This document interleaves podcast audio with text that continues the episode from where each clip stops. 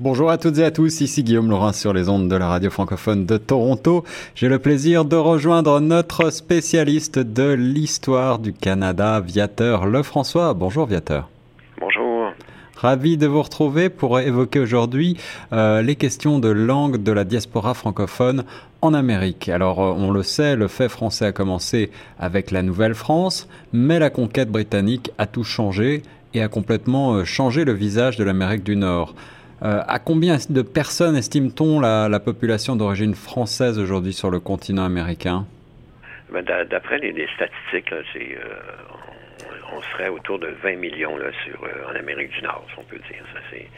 Ah, c'est sûr que, comme aux États-Unis, hein, c'est l'héritage français est partout, mais il est ignoré, il est noyé par surtout deux siècles d'américanisation. Hein. C'était ouais. implacable. 20 millions de personnes tout de même. Oui, ouais, c'est surprenant, mais c'est même là, aux États-Unis, les, les, familles avaient, avaient, avaient les, les, couples avaient beaucoup d'enfants, pareil, comme ici. Hein. Oui, oui. 7, 8 enfants, 10 enfants, c'était pas rare à l'époque. Donc, ça monte vite. Et alors, euh, où est-ce que se situaient, c est, c est, où est-ce que se situent ces gens d'origine francophone, essentiellement aux États-Unis? Ben, le, le, le, Washington Post, a un journal, a, a produit des articles sur le sujet, puis euh, il estime qu'il y a 15 comtés euh, qui sont situés comme au Maine, au New Hampshire, en Louisiane, qui ont une population euh, de 10 de, de, francophones, c'est-à-dire de descendants de francophones. Euh, donc, c'est quand même intéressant quand on voit ça. Hein. C'est dommage pour nous, si on peut dire. Alors, combien de personnes parle-t-on avec ce journal Vous dites euh, donc plus de des, comtés qui ont plus de 10% de francophones? Euh, ben, en fait, c'est un chercheur qui s'appelle Étienne Rivard qui a écrit que, euh, les Américains qui déclarent qui se déclarent d'origine euh, française, canadienne française ou acadienne s'élève à 13 millions aux, États-Unis. Ça, c'est le bureau de recensement là, qui de 2012. Euh, donc, il faut ajouter aussi euh, des, il paraît qu'il y aurait comme 4 millions d'Amérindiens qui, qui étaient aussi de, de qui sont métissés, qui étaient oui. des descendants des coureurs des bois, des premiers colons français. Donc, euh, il ne faut pas oublier que jusqu'en 1759, hein, 60, c'était la Nouvelle-France, c'était juste, c'était l'Amérique en fait, hein, jusqu'en Louisiane. Donc, euh, il y a beaucoup de métissage. Et alors, dans ces, dans ces chiffres cités par le Washington Post, qu'est-ce que vous pouvez nous dire de plus? Ben, et, ce qu'il dit, c'est que le français est, serait la quatrième langue la plus parlée à la maison. Donc, euh, aux États-Unis, loin derrière l'anglais et l'espagnol, oui, juste derrière le chinois. Donc, euh, quand même euh, assez intéressant. Puis il y a deux fois plus de gens euh, qui parlent français à la maison aux États-Unis que dans le reste du Canada. Donc, euh, c'est ça aussi. Ça, c'est amusant, oui. C'est un fait qu'on ignore souvent ici au Canada. Ah oui, absolument. C'est ça. C'est comme, on, comme il disait, c'est comme... L'Amérique est comme un gruyère, hein? c'est criblé, ça veut dire de poche de français ici et là. Donc, c'est. qui disait qui disait ça alors ben, en fait, c'est ça, c'est le, le, le, journaliste euh, ah oui. Clark Blaise. Ouais, d'accord, d'accord. Ouais. Et, et, quelle est l'origine alors du fait français aux États-Unis? Est-ce que vous pouvez nous rappeler ça? Ben, C'est surtout le, la migration des francophones vers les États-Unis. Hein. Il y a un million de Canadiens français qui sont partis vers les États-Unis au 19e siècle, au début du 20e aussi, jusqu'en 1930, à peu près. Là, les États-Unis ont commençait à trouver qu'on était qu'on qu était trop nombreux à partir. Donc, ils ont, ils ont, fait une loi pour arrêter les, les Québécois de, de partir, d'aller rester aux États-Unis, finalement, parce que pour nous, il n'y avait pas de frontières à l'époque. Ouais, hein, ouais. Et pour quelle raison, alors, est-ce que les gens partaient vers les États-Unis à ce moment-là? Ben, c'est, euh, il y avait un déséquilibre au Canada. Hein. Le, nous, euh, la population doublait euh, à tous les 20 ans, à peu près, au Québec. Euh, des francophones et euh, la situation économique ne pouvait pas, je pas dire, absorber tout ça. Hein. Oui. donc l'infrastructure, politique, sociale canadienne, est vraiment, c'est, ont été incapables de, d'enrayer ce problème-là parce que finalement, c'est, le Canada était pas n'était pas vraiment bâti pour nous, là, si on peut dire. ouais, ouais. Donc, euh, ça faisait un peu leur affaire là, aussi qu'on parte parce que ça, ça diminuait le pourcentage aussi. Hein. Et ça, ça, donnait une chance aux, aux anglophones de, devenir les maîtres absolus, si on peut dire, hein, du pays, du Canada. Donc c'est un peu comme ça, que. C'était avant tout hein, une migration économique, et d'après ce que je comprends, il n'y avait pas de travail, ça veut dire, pour les, pour les francophones? Non, parce qu'en fait, on était exclus hein, de, de, de, ce qu'ils appelait l'empire commercial, qui, qui, était passé complètement aux mains des anglophones euh, au milieu du 19e siècle. Fait qu'on n'a pas eu d'autre choix, nous, que se replier sur, sur, les bords du Saint-Laurent pour puis euh, de se consacrer à l'agriculture. Hein, C'était le seul débouché euh, pour la main-d'œuvre francophone. Bien, naturellement, il y avait les, chantiers, c'est-à-dire les, les, bûcherons et tout ça, mais ça, il y a des limites aussi, la forêt.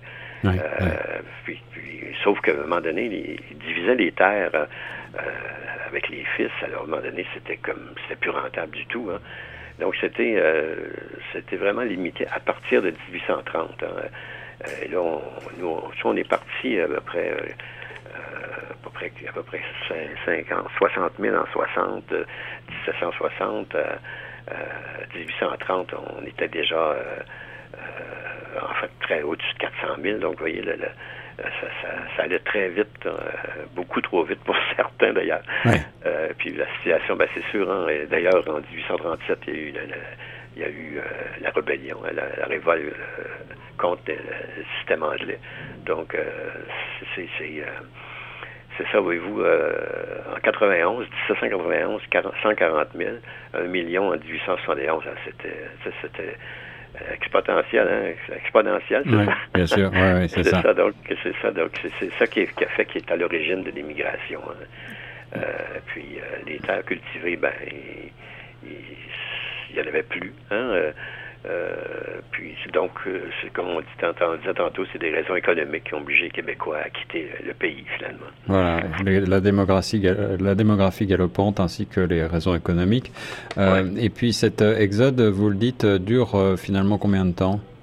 En presque un siècle. Hein, donc, c'est ça, le, 19e siècle, à partir du milieu du 19e siècle, toutes les terres arabes au Québec étaient occupées, labourées jusqu'à la frontière américaine. Donc, euh, sauf qu'à l'époque, ben, les, filatures de coton commençaient à ouvrir en Nouvelle-Angleterre. Donc, ah c'est là que c'était un exode massif. Hein, la population des villages diminuait. Donc, euh, ce qui est, pour un nouveau pays, c'était complètement ridicule.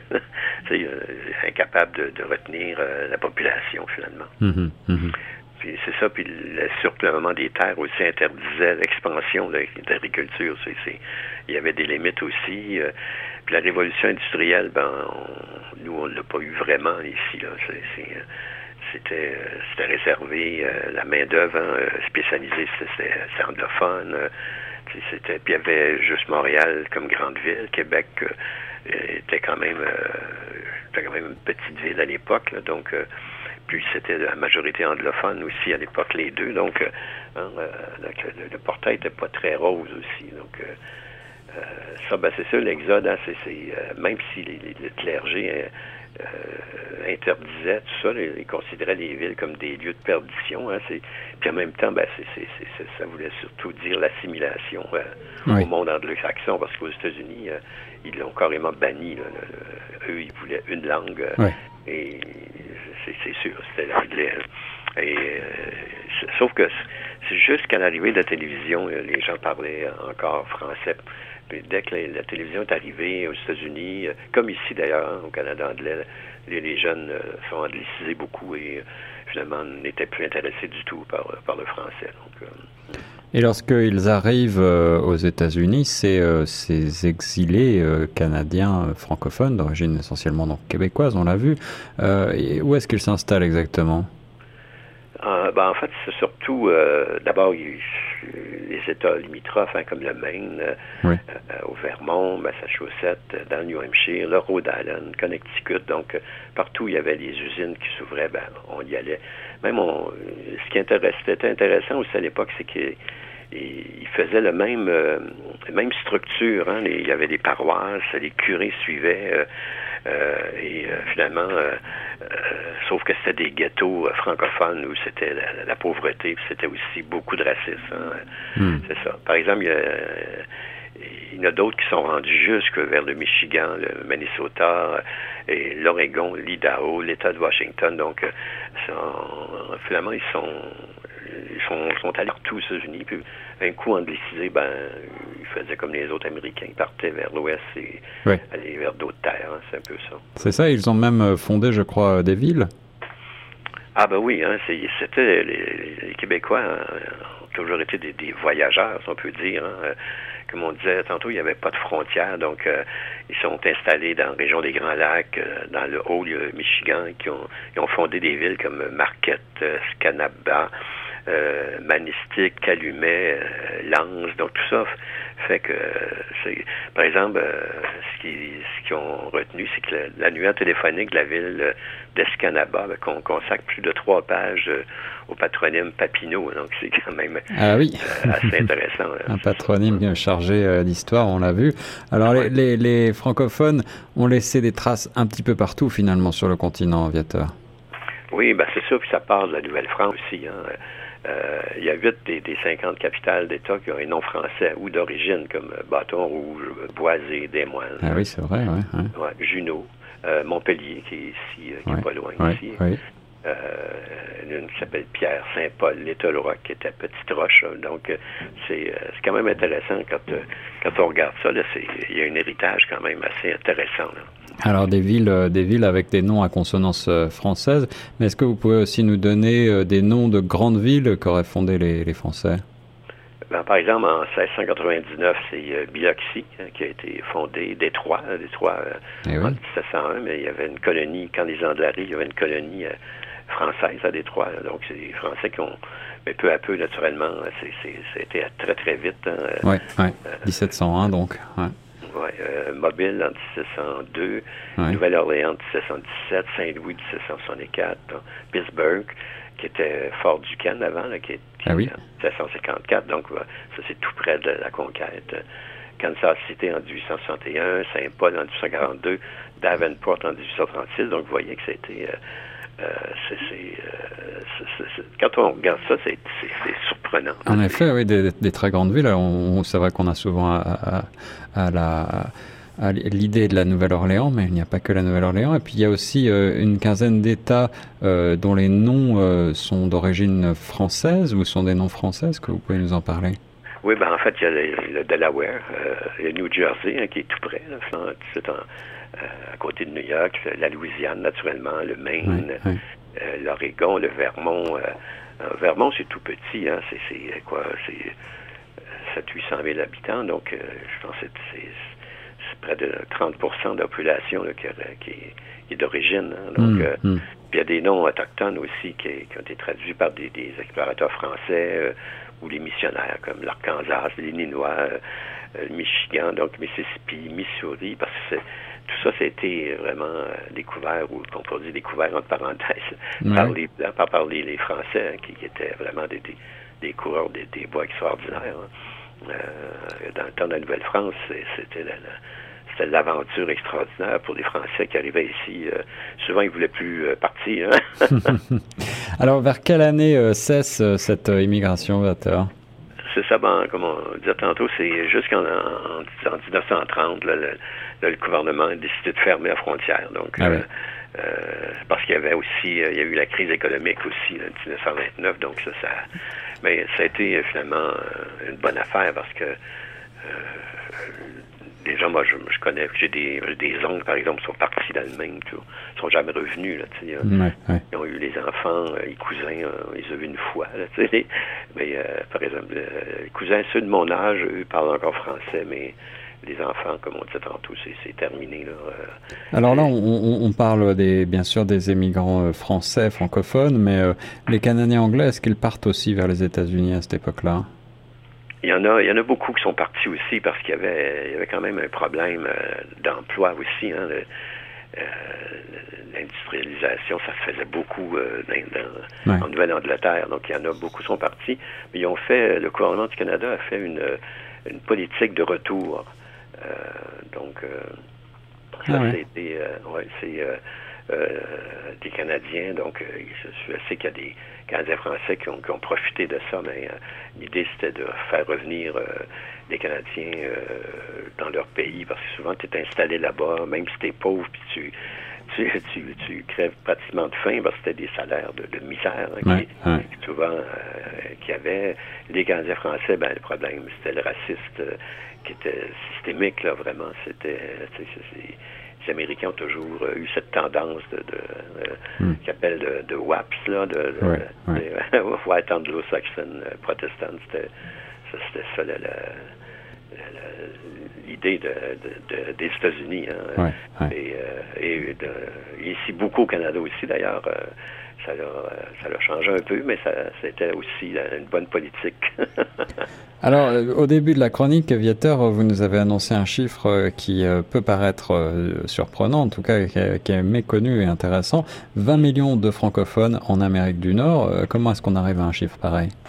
Ben, d'abord, il y a 7 millions de Québécois. Euh, qui sont francophones. Euh, il y a des descendants de 2 millions de franco-canadiens qui restent dans les autres provinces. Même c'est sûr qu'ils sont la moitié ne, parlent plus français. Euh, parce qu'il y a un million à peu près d'assimilés.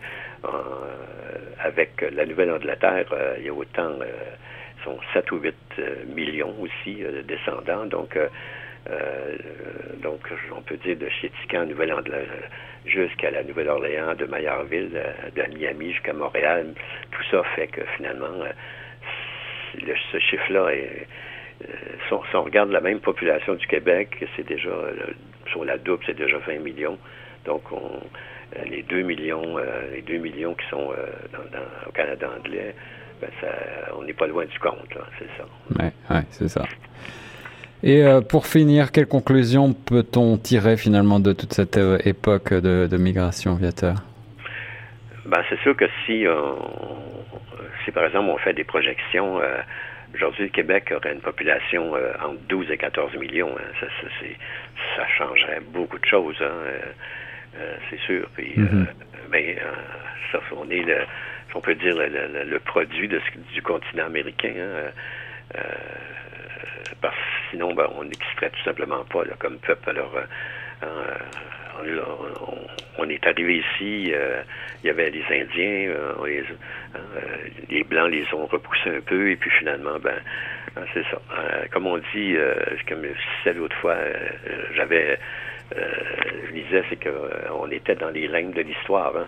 On hmm. veut dire dans, le ventre de l'Amérique, mais finalement, on attendait, l'Amérique nous attendait finalement. Hein. Euh, on est les fondateurs d'un pays, mais euh, on n'est pas des immigrants, par contre, comme euh, certains essaient de nous dire qu'on est, essaient de nous faire croire qu'on est des immigrants.